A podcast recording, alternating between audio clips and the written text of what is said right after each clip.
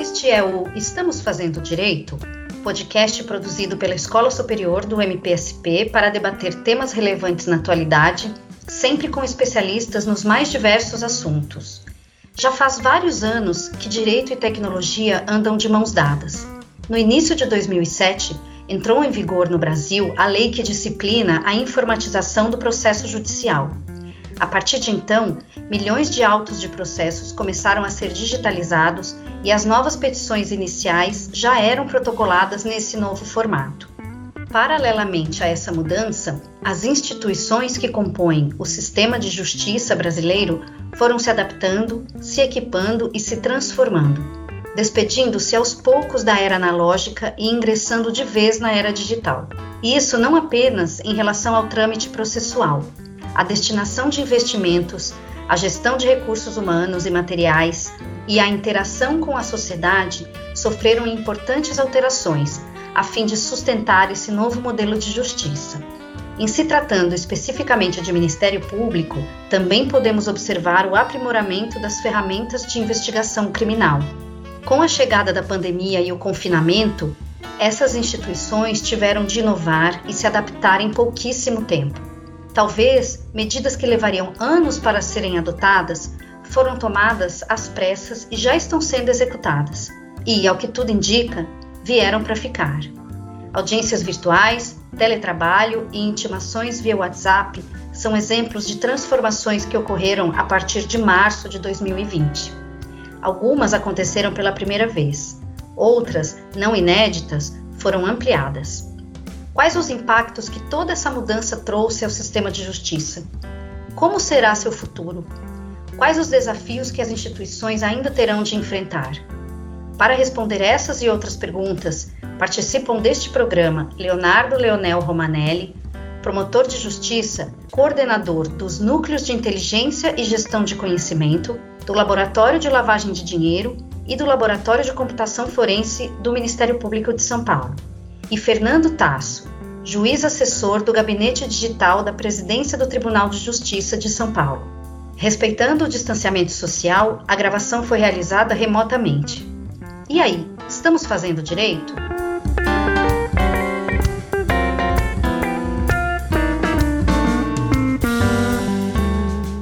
Olá a todas e a todos. Eu sou Aline Rieira, assessora de comunicação da Escola Superior do Ministério Público de São Paulo e hoje tenho a honra de conversar com o Dr. Leonardo e com o Dr. Fernando.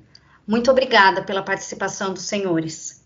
A partir do momento em que processos começaram a ser digitalizados e que a maior parte da comunicação intra-institucional e entre instituições passou a ser feita virtualmente, surge uma preocupação que merece vários holofotes: a segurança da informação.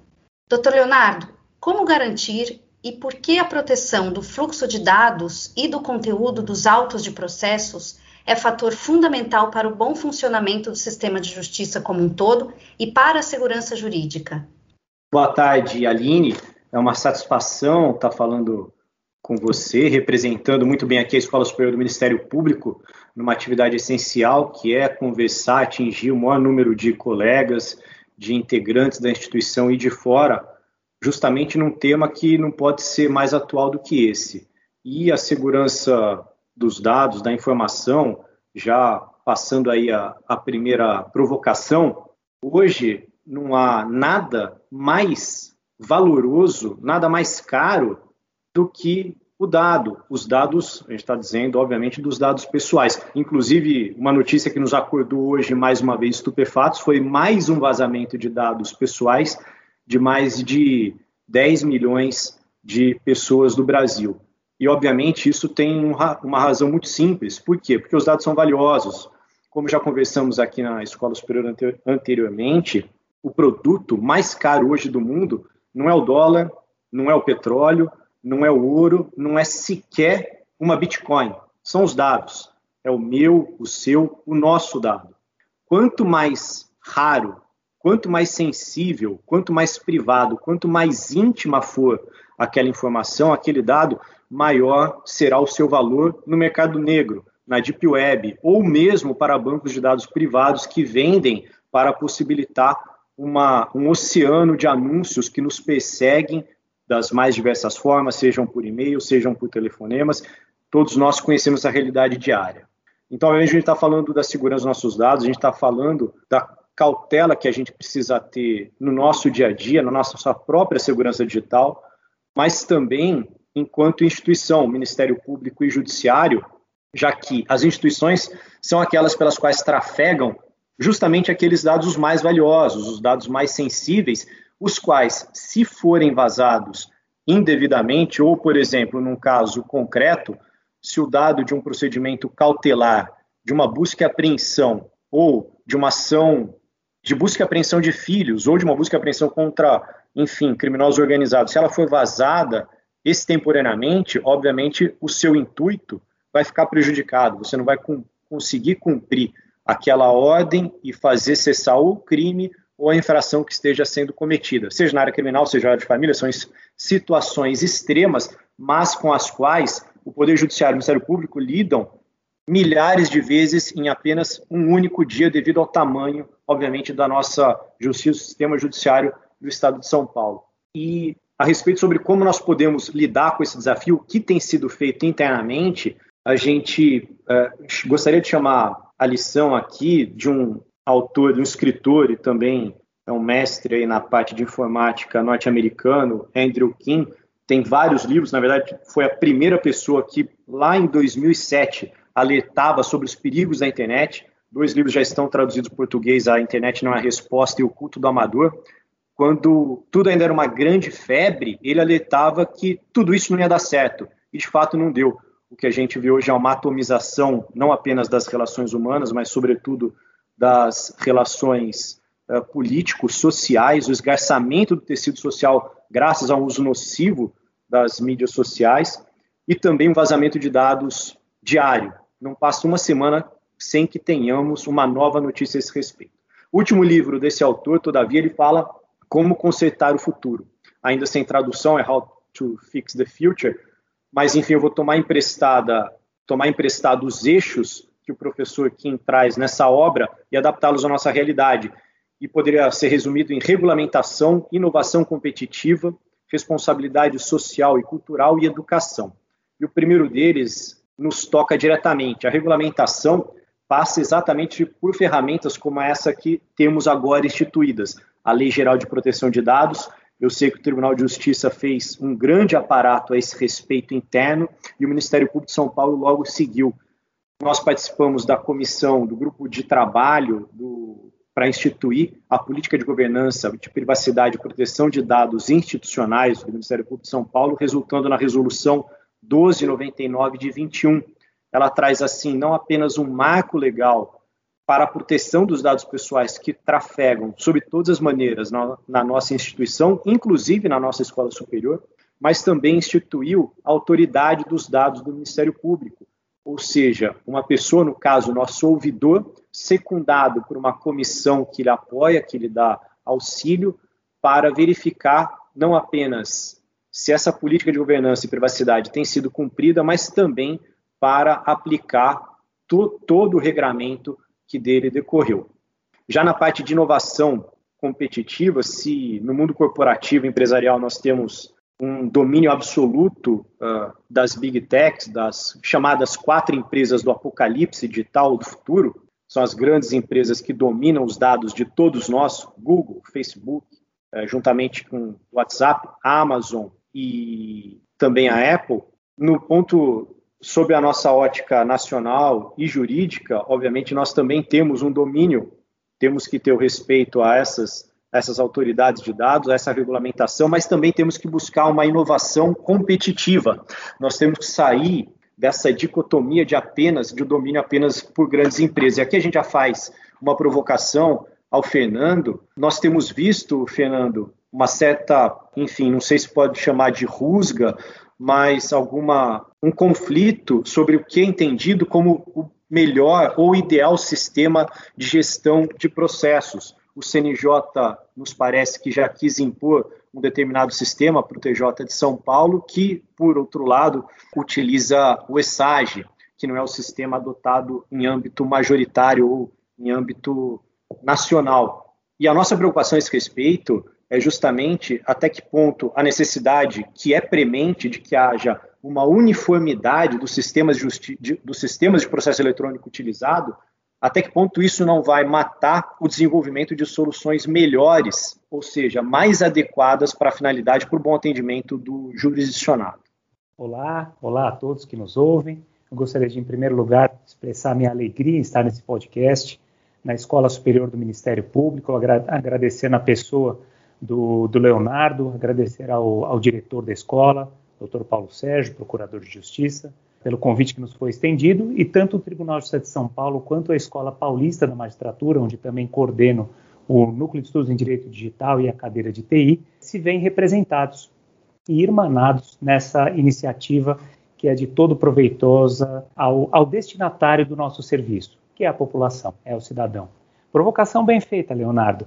Essa é uma questão longe de ser é, simples como num primeiro momento parece. No entanto, eu, eu já adianto que não, não se trata de uma disputa de melhor sistema. Se trata de, na verdade, um enfoque do melhor caminho de se chegar lá. Lá onde? Se chegar no melhor emprego de recursos públicos, em um sistema que converse com outros sistemas, independentemente do tribunal, do Estado, da federação, da especialidade da justiça que pertence, não é?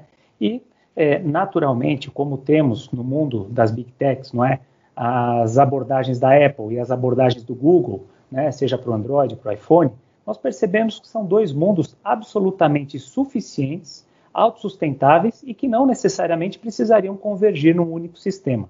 Então, a partir daí, a gente já vê que a discussão ela extravasa a questão da justiça, não é?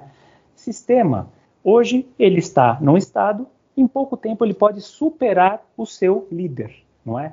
Então, o sistema em si não é o que mais um tribunal deve se apegar. Todos sabemos que o sistema, assim como todo organismo vivo, ele nasce, cresce e é sucedido por outro mais, mais moderno. No entanto, o que mais nos é caro é tudo o que foi construído em cima desse sistema. Que eu vou reservar esses dados aqui, que são bastante suculentos, para nossa segunda interação, mas já pegando aqui o gancho e voltando a palavra para, para a Aline. Mais uma vez, obrigado pelo convite. Obrigada, doutor Fernando. É, a próxima pergunta é para o senhor, inclusive. A eliminação de papéis também é algo que temos observado acontecer com cada vez mais frequência nas repartições públicas. Iniciativas como a do Ministério Público de São Paulo, que destinará um aparelho de celular e uma linha telefônica para cada promotoria do Estado, com o intuito de que as intimações sejam realizadas via WhatsApp, tem crescido por todo o país e, assim, reduzindo custos e otimizando o trabalho. Doutor Fernando, quais outras medidas os tribunais de justiça e demais instituições têm adotado para melhorar a celeridade dos ritos processuais e sua eficiência. Perfeitamente, Aline. É aqui que eu pego o gancho de volta para pegar esses dois vetores que estão embutidos na tua pergunta, não é? Como melhorar a celeridade dos ritos processuais e sua eficiência, não é? Por que, que temos um sistema de tramitação de processo eletrônico? Já foi dito há muito tempo atrás que a tecnologia pela tecnologia é vazia. A tecnologia é um instrumento, é uma ferramenta para a melhora do serviço público. Então, como melhoramos a celeridade e eficiência? Exatamente nisso que se constrói sobre os sistemas de tramitação processual. E é isso que o Tribunal de Justiça de São Paulo, que hoje é responsável por 24,8% de todo o movimento judiciário nacional, considerando os 91 tribunais da federação, adota um sistema sobre o qual lidamos com soluções de larga escala. E eu vou falar sobre integrações e automação, assim como também serviços digitais.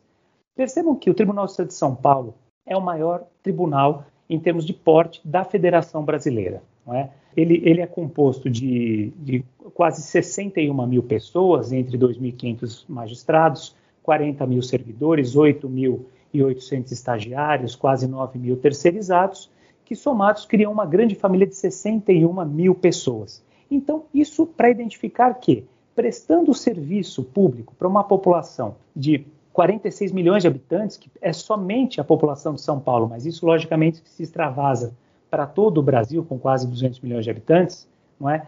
Qualquer solução que se busque, ela não pode estar dissociada de uma solução é, bem gerenciada, bem governada. Daí onde se aplica a metodologia da governança e gestão de tecnologia da informação, no qual eu me especializei. Portanto, diferentemente de outros estados que no sistema de justiça utilizam WhatsApp ou Telegram para fazer comunicações, ou então redes sociais como meios oficiais, nós não adotamos essa abordagem. Não é por nenhum desdouro a, a, a efetividade, a penetração que essas ferramentas têm na sociedade. Não. É justamente a dificuldade de lidarmos com o maior problema do Tribunal de Justiça de São Paulo: a escala, seu tamanho. Qualquer solução ela tem que estar bem governada, bem suportada, para que depois lá na frente nós não tenhamos um revés. Supondo, por exemplo, que tivéssemos adotado como regra e oficialmente intimações pelo WhatsApp e nas sucessivas quatro decisões judiciais perfeitamente exaradas no âmbito do Estado Democrático de Direito, depois é, revogadas, ou melhor, tornadas sem efeito pelo órgão recursal, suponhamos que a atividade da maior justiça do Brasil e talvez das Américas tivesse parado por conta de uma decisão judicial que impediu o uso de uma ferramenta que não é oficial, é uma ferramenta de mercado, uma ferramenta de uso gratuito, digamos assim. Então, isso apenas para contextualizar que, conquanto ela seja muito útil em casos específicos, como por exemplo nos juizados especiais cíveis, não é? em que ela é usada sim no judiciário, mas como uma medida de acréscimo às ferramentas já existentes, eu vou contar para vocês o que fazemos em termos de melhora da celeridade dos ritos processuais e eficiência. Em primeiro lugar, eu citaria as integrações. Sobre um sistema de tramitação processual, no caso nosso é o SAGE, Sistema de Automação da Justiça, nós temos uma série de integrações. Então, por exemplo, a citação hoje é eletrônica. Ao toque de um botão, quando eu assino uma decisão, automaticamente a citação ou intimação já vai eletronicamente para o correio, que emite uma página, é um, um AR, né? um aviso de recebimento unipaginado, e ao ser citado ou intimado, esse parâmetro, positivo ou negativo, já retorna para o meu sistema. Então, é uma função binária que acelera muito o rito processual. Basta dizer que nas execuções fiscais, por exemplo, antes da implantação da citação eletrônica, demorava-se um ano e seis meses, em média, para citar alguém que seria réu numa execução fiscal. Hoje, isso é feito em seis dias, não é? Seis dias, dado o volume, que são aforamentos de ações, na, na, na quantidade de 50 mil em 50 mil por vez, não é? Além disso, as integrações com as demais instituições do sistema de justiça, e o Ministério Público é um excelente exemplo. Temos uma, uma, uma forma de comunicação, que é uma API chamada Web Service.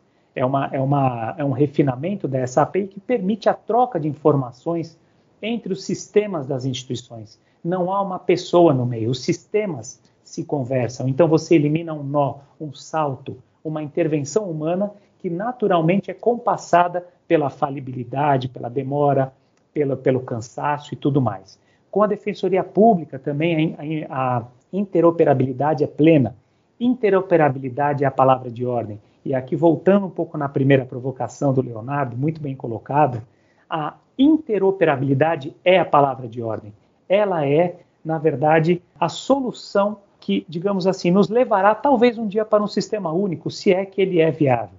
Mas ainda falando de integrações, 1.900 delegacias de polícia no estado de São Paulo, já tramitam somente inquéritos policiais eletrônicos. 1.900 delegacias promovem inquéritos policiais natos digitais. 178 instituições prisionais, estabelecimentos prisionais, hoje fazem audiências de apresentação de presos, por exemplo, exclusivamente pelo Teams, que é essa ferramenta que estamos usando aqui para o podcast. Então, é, é, estimado né, o custo, a economicidade dessa medida é de 77 milhões de reais por ano, que isso economiza ao executivo. É um retorno não só em termos de celeridade da justiça criminal, mas como também em economia de recursos. E temos também 404 municípios do estado de São Paulo que já estão integrados com o nosso sistema. Então não há necessidade de se usar, por exemplo, o portal ESAGE, que é o que nós dizemos da interação no varejo, um a um. Não, a interação é feita em massa. terminei a questão da integração. Não poderia deixar de falar sobre a automação e já dei um spoiler na minha fala da talvez uma das mais importantes. Ao toque de um botão, a citação já vai automaticamente para o correio e volta. Ao proferir uma decisão em que o Ministério Público ou a Defensoria Pública intervenha, ele já é disparado para o portal ESAGE, é, gerando uma intimação ao promotor, ao defensor público, não é? Automação também em atos vinculados. Então, por exemplo, quando eu dou uma determinada decisão é, da qual se faz necessária a expedição de ofícios, mandados e outros artefatos, o sistema automaticamente utiliza os metadados do processo para que isso já saia automaticamente. A celeridade processual se viu vertiginosamente acelerada com o processo digital. Final de 2015 terminamos o, o, o projeto 100% digital e desde então nós temos somente o ingresso de processos em papel. Em tempos de pandemia, e apenas para finalizar, não poderia de deixar de falar sobre os serviços digitais, não é? Em 12 dias conseguimos migrar uma operação de 61 mil pessoas trabalhando do balcão para dentro, é, internamente para o trabalho virtual, não é? E, e, conseguimos continuar oferecendo serviço à população pelos serviços digitais. No estado de São Paulo temos como paradigma, paradigma o poupa tempo, não é?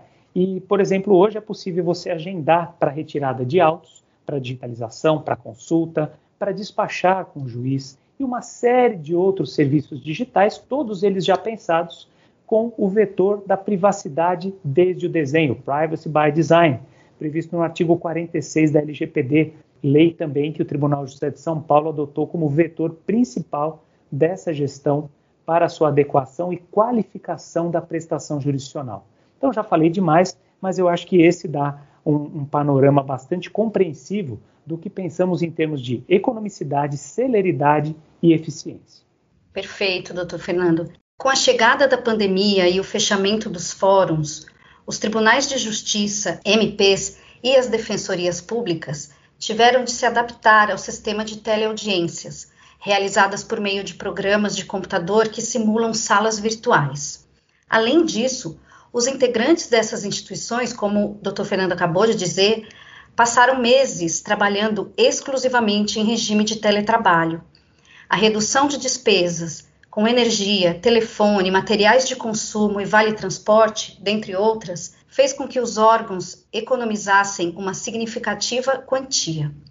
Sabe-se que várias funções só podem ser realizadas presencialmente. Mas o que ficou claro nesse período é que inúmeras outras atividades, antes não cogitadas ao regime de teletrabalho, se mostraram perfeitamente adaptadas ao trabalho à distância. Doutor Leonardo, as teleaudiências vieram para ficar mesmo após o fim da pandemia? E o teletrabalho? Pode e deve ser expandido às atividades a ele compatíveis, gerando economia e melhorando a qualidade de vida dos integrantes das instituições? Aline, nós entendemos que esses pontos sejam, que a gente pode chamar de legado positivo da pandemia, já que, ao contrário de tantos outros momentos em que nós percebemos o viés negativo das interações através das redes de computadores, por outro lado, esse nos parece ser aspectos muito saudáveis. O bom uso da tecnologia pelas instituições que nos levou ou tem levado a uma economia maciça de recurso nesse último ano, possivelmente isso vai se repetir, apesar de toda a carga negativa desse período de pandemia, obviamente, mas deve se repetir esse ano de 2021, uma economia sobre dois aspectos, tanto financeiro como também o ambiental. Do ponto de vista financeiro, a economia institucional foi enorme, como já dito, mas também a economia pessoal, economia de tempo e também de recurso de cada integrante das instituições, seja por não necessitarem se deslocar tanto, sobretudo nos maiores centros urbanos, seja por não gastarem tanto passando o dia fora de casa. Mas também um outro ponto que a gente tem que destacar é a economia ambiental. A redução do fluxo de pessoas e de veículos, sobretudo nas grandes cidades, isso certamente em algum momento vai ser medido o, o impacto positivo disso para a economia verde. A gente espera ansiosamente que isso seja institucionalizado, seja expandido a partir da, dos órgãos de controle, tanto do CNJ quanto da cúpula da Procuradoria-Geral de Justiça e da Presidência do Tribunal de Justiça de São Paulo. Infelizmente, já vimos boas sinalizações de todos esses atores. CNJ já tem sinalizado para expansão, para normalização do teletrabalho, assim como a presidência do Tribunal de Justiça de São Paulo, assim como a nossa Procuradoria-Geral de Justiça, tudo indica que essas mudanças positivas, aquelas que, como foi, você já colocou ali, né, aquelas que são possíveis de serem feitas, elas realmente vieram para ficar. Evidentemente, a gente não, a gente tem que deixar de fora os processos que envolvam crianças e adolescentes, sempre, sempre que necessário, as suas oitivas, tanto mais envolvendo, por exemplo, a criminalidade é, sexual. Todavia, outras tantas se mostraram muito adequadas, sobretudo, por exemplo, a oitiva de integrantes de qualquer órgão público. É muito fácil, as pessoas têm um acesso melhor à tecnologia que viabiliza uma teleconferência, uma teleaudiência, de uma maneira muito estável. Nós colhemos ao longo desse ano, apenas para dar um exemplo, num caso bastante complexo, dezenas de colaborações premiadas, ou seja, casos criminais sigilosos, mas através da, dessa mesma ferramenta que a gente está utilizando nesse momento. Ou seja, isso é possível de ser feito, não viola o regulamento legal e, pelo contrário, evitou uma série de deslocamentos desnecessários, à época arriscados, também estavam em fase vermelha, ou enfim, com maiores restrições vigorando, e com isso conseguimos colher, num espaço de tempo muito curto, provas importantes no processo criminal sigiloso, com respeito à lei e com muito maior celeridade, e assim se chegou, nesse caso concreto, a um acordo, no caso específico, que trouxe 70 milhões de volta aos cofres públicos, graças a, enfim, um trabalho investigativo envolvendo o crime organizado. Ao mesmo tempo, a gente tem assistido, é uma notícia desses dias, o Fernando novamente vai poder falar muito melhor a esse respeito. Assistimos à economia do Tribunal de Justiça de São Paulo de milhões de reais, sobretudo com a escolta de presos que não mais têm que ser trazidos para os fóruns, que obviamente sempre foi um ponto de risco para todas as pessoas que participam das audiências em fóruns, mas também da população, sobretudo naqueles casos que envolvem réus perigosos, pessoas que estão presas e que há notícias concretas, muitas vezes, de tentativas de resgate. Isso, por exemplo, hoje já é uma realidade que certamente não vai ser mudada não é mais desnecessário esse deslocamento, não apenas arriscado, mas também muito caro, e é um ônus que recai sobre tanto a Secretaria de Administração Penitenciária como a Polícia Militar, que efetivamente realizam esses transportes. São muitas as vantagens, né? E, doutor Fernando, quais serão os desafios das áreas de tecnologia dos Ministérios Públicos, TJs e das Defensorias Públicas no futuro próximo? A inteligência artificial poderá substituir mão de obra humana dentro do sistema de justiça brasileiro? Olha, Aline, é muito boa a sua pergunta. Eu, eu faria referência à pirâmide de Maslow, né? Que, que fala sobre as necessidades humanas, né? Então, por exemplo, a necessidade de sobrevivência, ela está na base e aquele prazer hedonístico, voluptuário, ele está no topo da pirâmide. Quer dizer, primeiro precisamos começar das necessidades mais básicas. Me parece que o maior desafio que nós temos aí pela frente o Leonardo já falou com muita propriedade, que é estabelecermos um regime de governança de sistemas de justiça viável.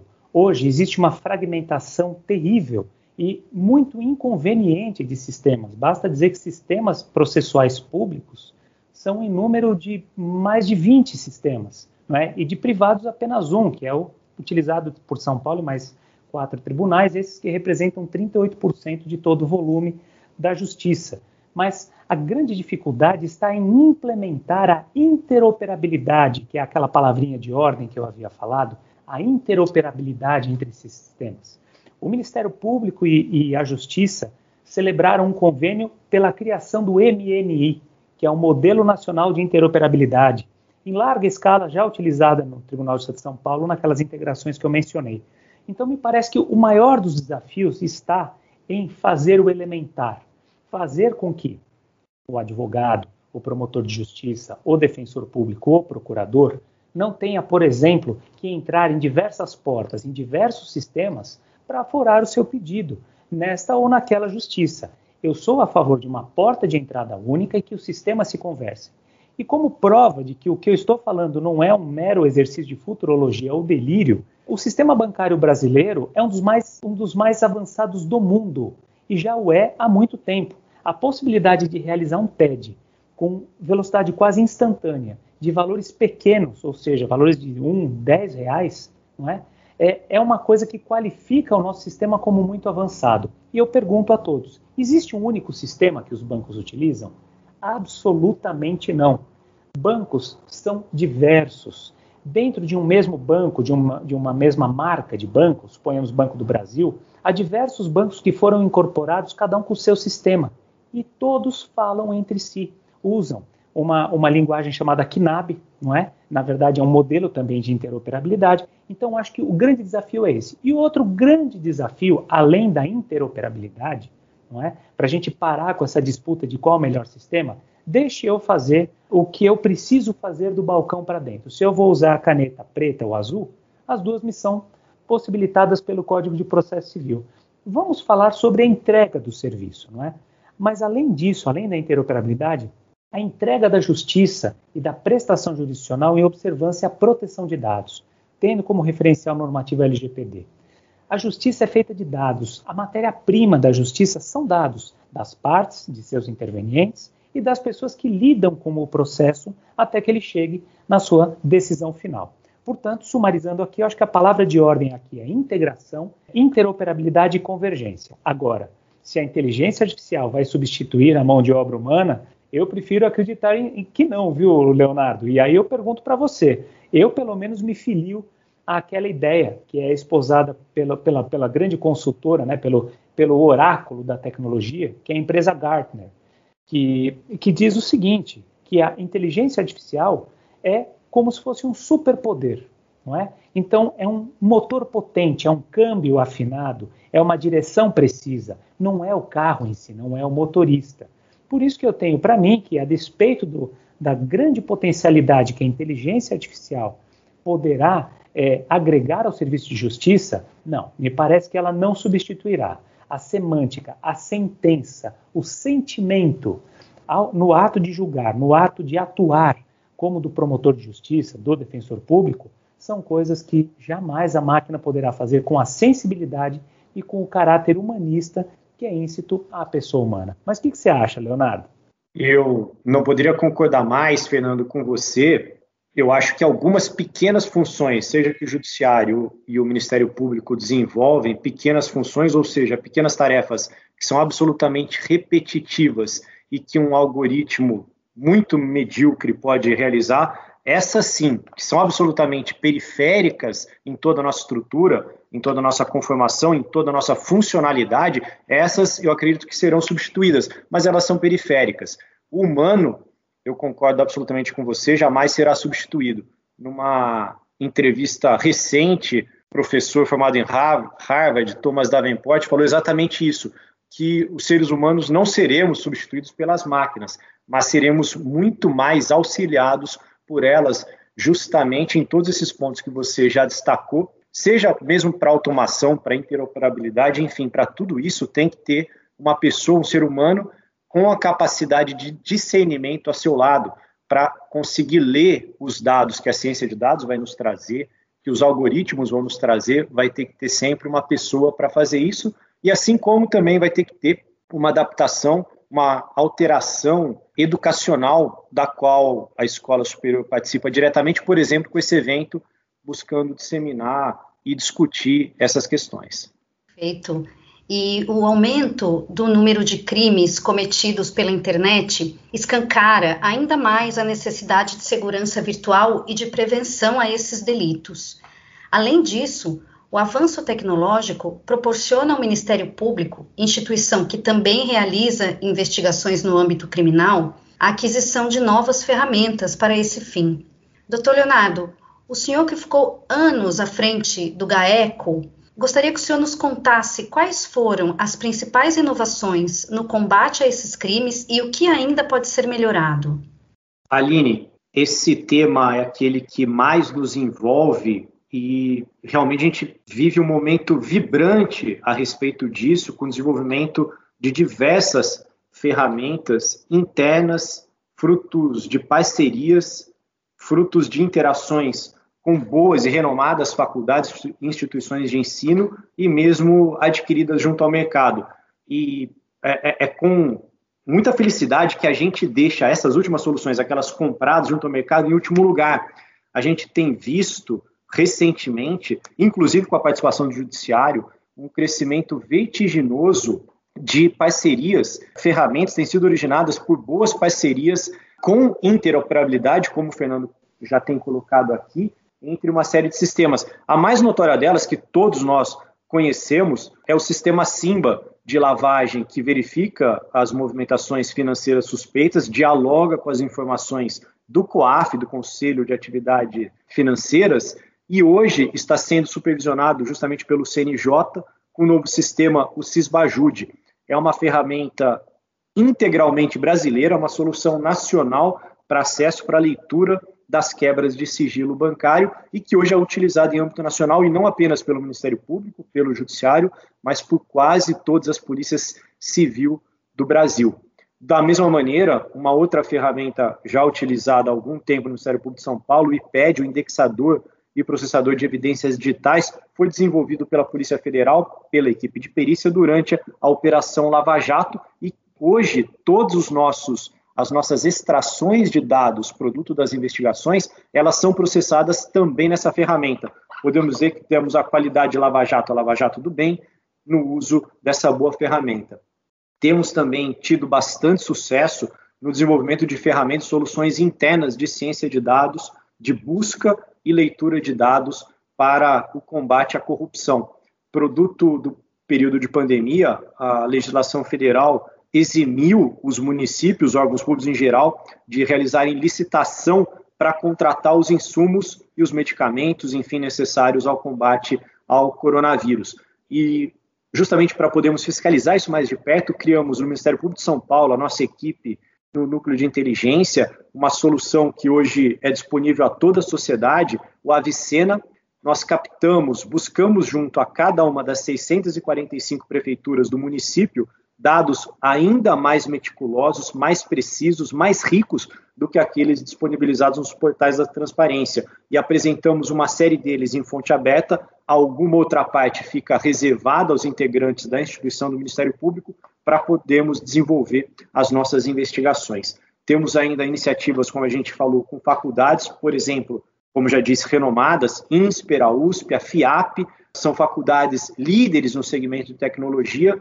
Alguma dessas iniciativas já nos possibilitaram apresentar neste mês de fevereiro, no final de fevereiro, o aplicativo Eleição 2020 Números. Nós trouxemos, junto com especialistas da área de ciência de dados, os números da eleição de 2020, permitindo algo muito rico, a comparação de gastos, sobretudo entre as candidaturas masculinas e femininas, e não sem surpresa constatar que as candidaturas femininas têm um gasto muito mais elevado por candidatura, por voto, do que aquelas masculinas, o que também nos traz a suspeita se não houve aí um uso de candidaturas fantasmas apenas para cumprimento de cota, e não para uma candidatura efetiva. Obviamente, assim estamos, Aline, é, abastecendo, buscando enriquecer as investigações e facilitar o trabalho das promotorias e da própria Justiça Eleitoral. Ao lado dessas, temos muitas soluções compradas junto a grandes empresas, também líderes no, nesse segmento de mercado, como a israelense Celebrite, que fornece o, a aplicação, a solução tecnológica mais avançada para extração e captação e análise de dados aglomerados produtos de investigações.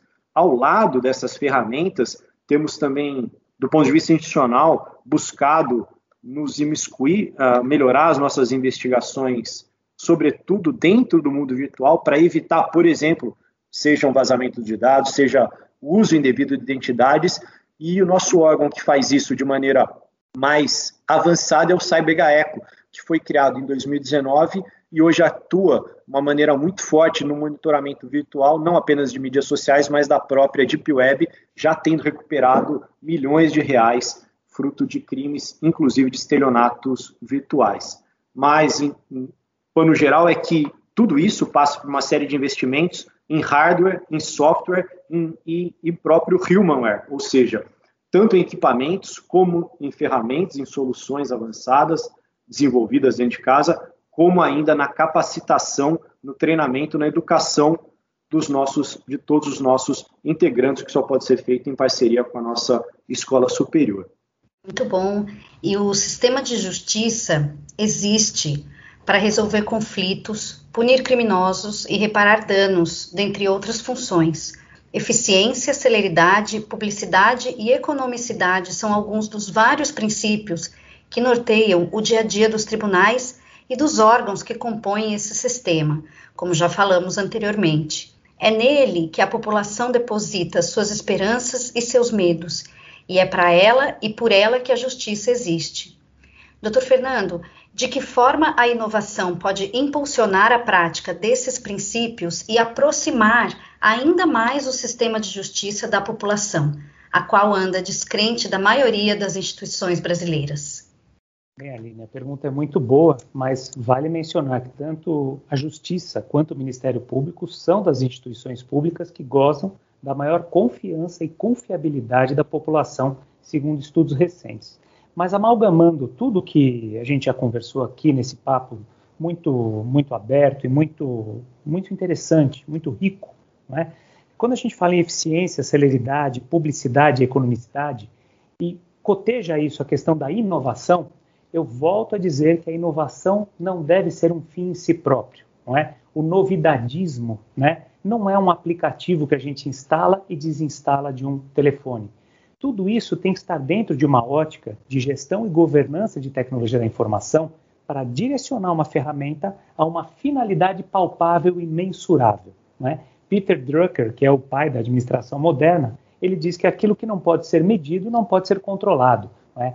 Portanto, a tecnologia, a inovação, ela vem no sentido de permitir esse controle. E nas ferramentas que o Leonardo acabou de citar, a gente vê uma prova concreta de que isso acontece. Hoje podemos dizer que a justiça da persecução criminal é muito mais eficaz, é muito mais atuante, é muito mais efetiva do que era tempos atrás. Mas numa frase, se estamos falando em eficiência e celeridade, me parece que os vetores mais importantes aqui, como aqueles que eu já falei, de integração, os autosserviços e a automação, a robotização, que se diferencia da inteligência artificial, que também é um fator de eficiência, a robotização ela não aprende nada novo. O algoritmo, que na verdade é uma equação, ela faz em larga escala e sem falha uma determinada tarefa. Então você ganha em termos de escala. Escala, vocês vão se lembrar que é um dos maiores problemas que nós temos, dada a dimensão, o tamanho, o porte do Tribunal de Justiça de São Paulo.